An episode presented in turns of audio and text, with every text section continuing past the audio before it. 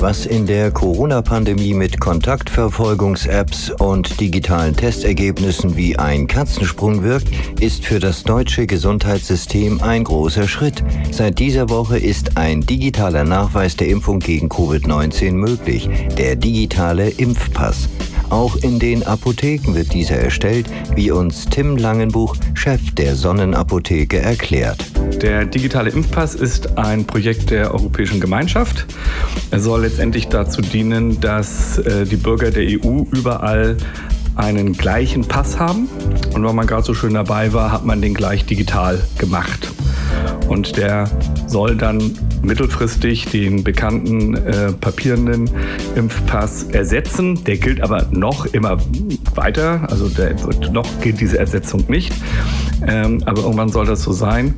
Und der soll letztendlich den Bürgern, wenn sie innerhalb der EU reisen, die Möglichkeit geben, überall durch Vorzeigen dieses Passes eben ähm, zu zeigen, dass sie gegen Corona vollständig geimpft sind. Und natürlich häufen sich jetzt viele Fragen. So oft hatten wir dieses Thema ja auch noch nicht zu besprechen. Etwa mit der Frage, ob man vollständig geimpft sein muss, um diese Bescheinigung zu bekommen. Nein, also man kann auch mit der ersten Impfung kommen. Wir tragen dann nur die erste Impfung ein. Nicht? Also man kann schon jetzt vorbeikommen und sich eine Impfung eintragen lassen. Und wenn man dann in naher Zukunft die zweite Impfung bekommt, nochmal vorbeikommen und sich dann das zweite Mal eintragen lassen. Ist nur die Frage, ob es so viel Sinn macht nicht, weil die Vergünstigungen oder die einfachen äh, Zugang zu, zu Lokalen und Veranstaltungen hat man ja eigentlich erst nach der zweiten Impfung. Nun sprechen wir hier über Apotheken, die es seit Montag mit im Programm haben. Wo kann man sich sein QR-Code denn noch holen?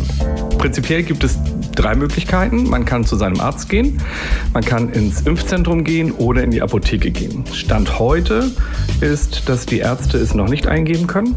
Die wird damit gerechnet, dass die so Anfang Juli, Anfang Mitte Juli eingeben können. Ähm, das Impfzentrum ist zumindest das, was uns die, die Kunden sagen, macht es zurzeit nicht. Das ist auch, wie ich finde, total verständlich, weil ähm, da ist der, die Manpower, die man da haben muss, damit die ganzen Daten eingelesen werden, einfach ein bisschen groß, muss ich ganz ehrlich sagen. Also, dass die Impfzentren sagen, wir machen da nicht mit, kann ich absolut verstehen. Im Moment bleibt es tatsächlich bei uns nicht hängen. Wir machen das gerne, aber wir sind im Moment die Einzigen, die es können. Und äh, man geht also mit seinem Impfausweis und mit seinem Personalausweis oder Reisepass in die Apotheke. Und wir lesen dann die Daten in ein äh, Computerprogramm ein, was angeschlossen ist an einen zentralen Server, auf dem im Grunde äh, Daten vom RKI liegen, also vom Robert-Koch-Institut. Und wenn wir die Daten eingegeben haben, bekommen wir von dort einen QR-Code zurückgeschickt.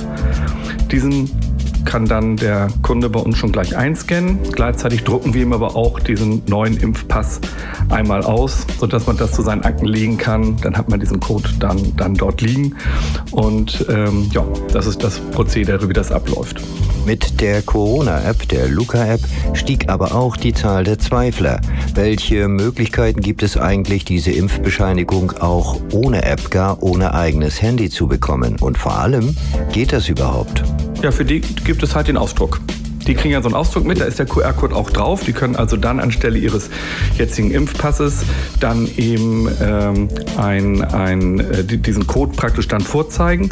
Und in den Stellen, die das kontrollieren, also bei Veranstaltungen wird das der Fall sein und in Restaurants, die können dann ähm, anhand dieses Codes dann eben auslesen, ob derjenige zugangsberechtigt ist oder nicht. Die grundsätzliche Frage, die auch viele beunruhigt, ist, ob man es überhaupt machen muss. Besteht gar eine Verpflichtung, sich als vollständig geimpft auszuweisen? Nein, nein. Also man muss das nicht machen. Man kann ja nach wie vor mit seinem Impfausweis äh, äh, sich ausweisen sozusagen. Das geht also nach wie vor. Der digitale Impfpass ist keine Verpflichtung. Nein. Und zu guter Letzt bleibt die Frage, ob auch Gäste, Touristen dieses Angebot am Urlaubsort beanspruchen können. Das würde ja zuweilen schon sehr hilfreich sein. Also die Vorgabe unseres Verbandes ist, dass wir genau das nicht tun sollen. Also ähm, die Impfpässe sollen wohnortnah ausgestellt werden. Das heißt also in Wismar und Umgebung Wismar geht das. Aber für Touristen aus anderen Bundesländern, die sollen das an ihrem Heimatort machen. Seit Montag gibt es den digitalen Impfpass auch in den Apotheken. Tim Langenbuch, Chef der Wismarer Sonnenapotheke, mit den wichtigsten Antworten auf die sich jetzt aufdrängenden Fragen.